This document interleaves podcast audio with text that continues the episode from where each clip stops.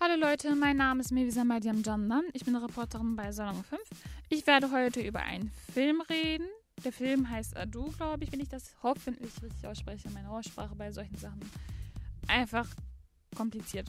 Äh, das ist ein Netflix-Film tatsächlich. Ich bin zwar kein Netflix-Mensch, aber als ich den Film gesehen habe, dachte ich mir, okay, das muss ich mir reinziehen. Der Film wurde am 31. Januar 2020 veröffentlicht. Äh, genau, ein relativ frischer Film eigentlich äh, den man auf jeden Fall gesehen haben muss. Ich werde auf jeden Fall darauf zu sprechen kommen, warum. Aber erstmal zur Story und überhaupt im Zusammenhang zu der aktuellen Situation, warum der Film geguckt werden muss. Vor allem heute, jetzt. Unter dem Slogan von Black Lives Matter gehen ja heute unzählige Menschen auf die Straße. Vielleicht seid ihr auch auf die Straße gegangen, um einfach zu protestieren, zu sagen, Leute, hier unser äh, Slogan, den ihr euch reinziehen müsst und auf jeden Fall daran festhalten müsst mit dieser Demonstration geht es mehr als um eine übertriebene Polizeigewalt oder gesellschaftlich verankerten Rassismus. Dahinter steckt halt einfach jahrhundertelange und heute noch aktuelle Unterdrückung in Verbindung mit kolonialistischem Gedankengut und bis heute existiert also ein nie ganz geklärtes Verhältnis zwischen Europa und Afrika. Man muss sich das einmal vor Augen führen. Ihr geht auf die Straße, ähm, aufgrund von einer Situation äh, mit Polizeigewalt und so weiter und ähm, aufgrund von gesellschaftlich verankertem Rassismus.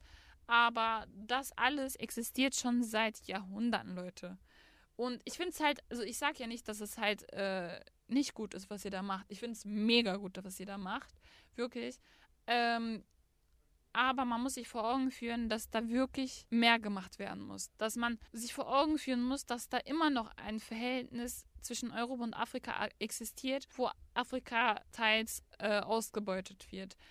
Okay, ich will ja nicht zu sehr in diese Thematik reingehen, ich will über den Film sprechen, aber auf jeden Fall, darum geht es auch in diesem Film, das ist das Ding. Äh, deshalb komme ich jetzt auf den Film zu sprechen.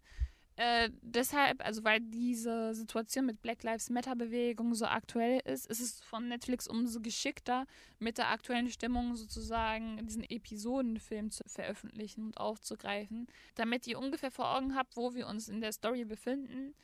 Äh, wir befinden uns in Melilla oder so, wie der Ort heißt. I don't know. Das ist aber an der Grenze zwischen Spanien und Marokko.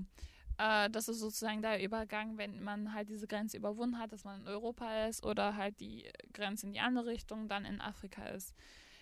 Von der Story her sind es insgesamt drei unterschiedliche Handlungsstränge, in Anführungsstrichen unterschiedliche, ähm, die halt voneinander unabhängig eigentlich durch, die, äh, durch den Film sozusagen hindurchschlängeln, aber dennoch einen Zusammenhang miteinander hat.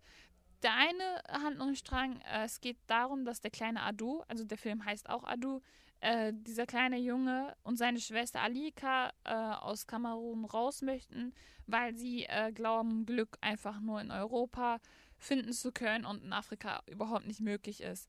Und die haben sich diesen Weg dorthin oder äh, die Situation einfach bis dorthin völlig anders vorgestellt, dachten, dass man von einem so offenen Staat dann einfach herzlich empfangen wird aber allein schon, als sie sich auf einem Bord eines Frachtflugzeugs befunden haben, äh, haben sie festgestellt, dass es eine tödliche Falle war. Also haben dann festgestellt, man will, will uns einfach gar nicht, äh, obwohl das auch nur Menschen sind, die in Europa leben und wir genauso viel wert sind. Was für ein Recht haben die denn zu sagen, wir wollen Menschen nicht so? Was ist denn bitte eine Grenze so, was das angeht? Ähm, für Menschen, die halt Chancen suchen und Freiheit suchen. Die zweite ähm, Situation, die an Story erzählt wird, ist von einem Mann, der heißt Matteo. Äh, der versucht mit seinen Kollegen als Wachmann an der Grenze zu verhindern, dass die wenigsten so einfach nach, nach Europa kommen. Also wird tatsächlich auch die Gegenseite der gesamten Story auch beleuchtet also zwei davon äh, behandeln dabei den Dauerbrenner an Flüchtlingskrise, diese beiden also, äh, wo man die Gegenseite beleuchtet bekommt, aber auch die Seite, wo man halt als Flüchtling versucht, einfach rüberzukommen, einfach versucht, eine Freiheit zu finden, die einem durch Erzählung versprochen wurde. Und äh, der dritte Handlungsstrang ist aber genauso wichtig. Es geht nämlich um äh, bedrohte Tiere in Afrika, die man einfach schützen muss. Das tut nämlich Gonzalo, heißt er. Ähm, er sieht sozusagen als seine Lebensaufgabe, bedrohte Tiere im Senegal zu schützen. Aber das führt regelmäßig zu Konflikten mit Einheimischen, auch aber zu einem privaten Konflikt mit seiner Tochter.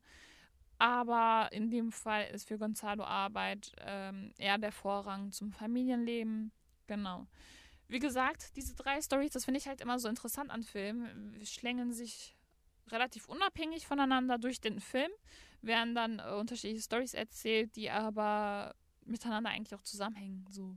Mittlerweile gibt es halt einige Filme, die äh, sozusagen diese Situation beschreiben an Flüchtlingskrise und so weiter. Aber das Perfekte sozusagen an dem Gesamten ist, dass einfach die Gegenseite auch beleuchtet wird, dass sozusagen gezeigt wird, äh, dass die Überforderung dieser Menschen, die halt als Wachmann dort arbeiten, äh, wie von Matteo oder so, äh, existiert, dass sie sozusagen auch Menschen sind, die aber als Prellblock oder so eingesetzt werden. Die werden sozusagen als Objekte betrachtet von den Menschen, die dann halt sagen, ja, bitte verhindert sozusagen, dass da Menschen durchkommen, äh, werden dann als Objekte betrachtet, die ohne Emotionen oder so, ohne Wünsche, ohne Träume dort stehen müssen und verhindern müssen, dass ihre Mitmenschen da weiterkommen oder halt zusammengeschlagen werden, damit sie äh, die Hoffnung verlieren und nicht weiter wollen.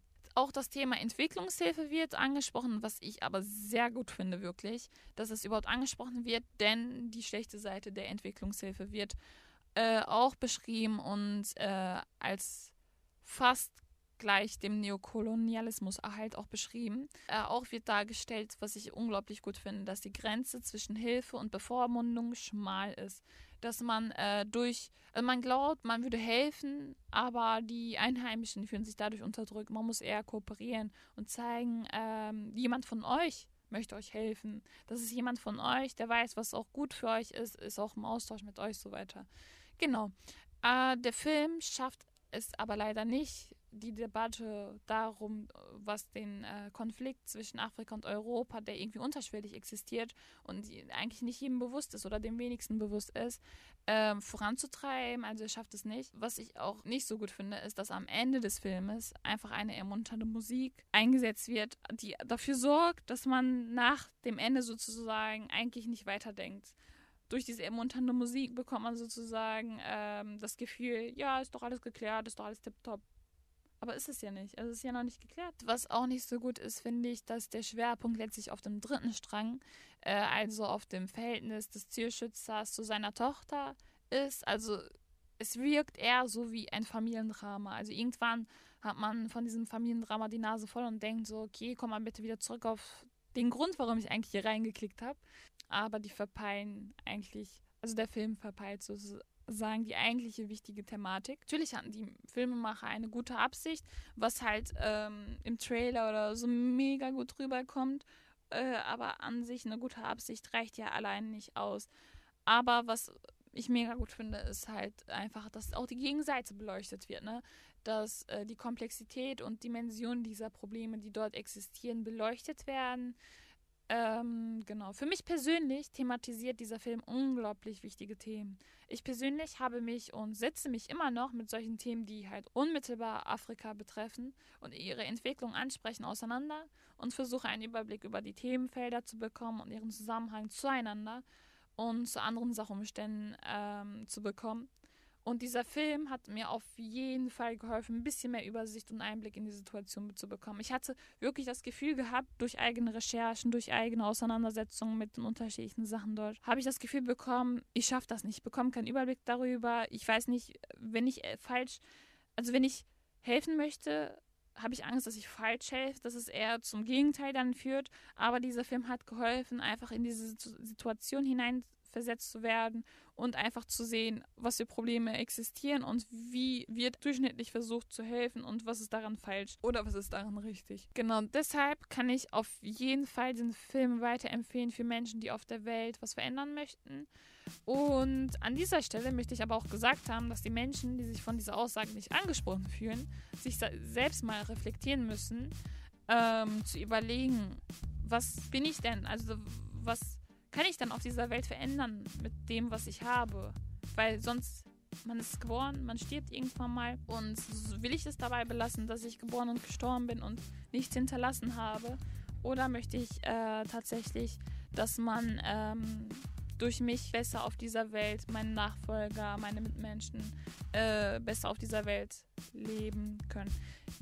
Vielleicht könnt ihr das auch durch Salon 5 natürlich auch machen, denn ich bin zu meinem, zum Ende meines Podcasts gekommen. Ich werde mich gleich verabschieden, aber ich möchte auf jeden Fall gesagt haben, dass ihr auch die Welt etwas verändern könnt, einfach auch durch Podcast. Also ihr hinterlasst auf dieser Welt auf jeden Fall was. Und wenn ihr interessiert seid, einfach Podcasts aufzunehmen oder einfach interessiert an Filmen seid, dass ihr über Filme reden möchtet oder Filme empfehlen möchtet, schreibt uns per Instagram Salon5 Ich verabschiede mich. Mein Name ist Mevisa Mariam Jandan. Ich wünsche euch noch einen wundervollen Aufenthalt in unserer Salon 5 App und sage Tschüss.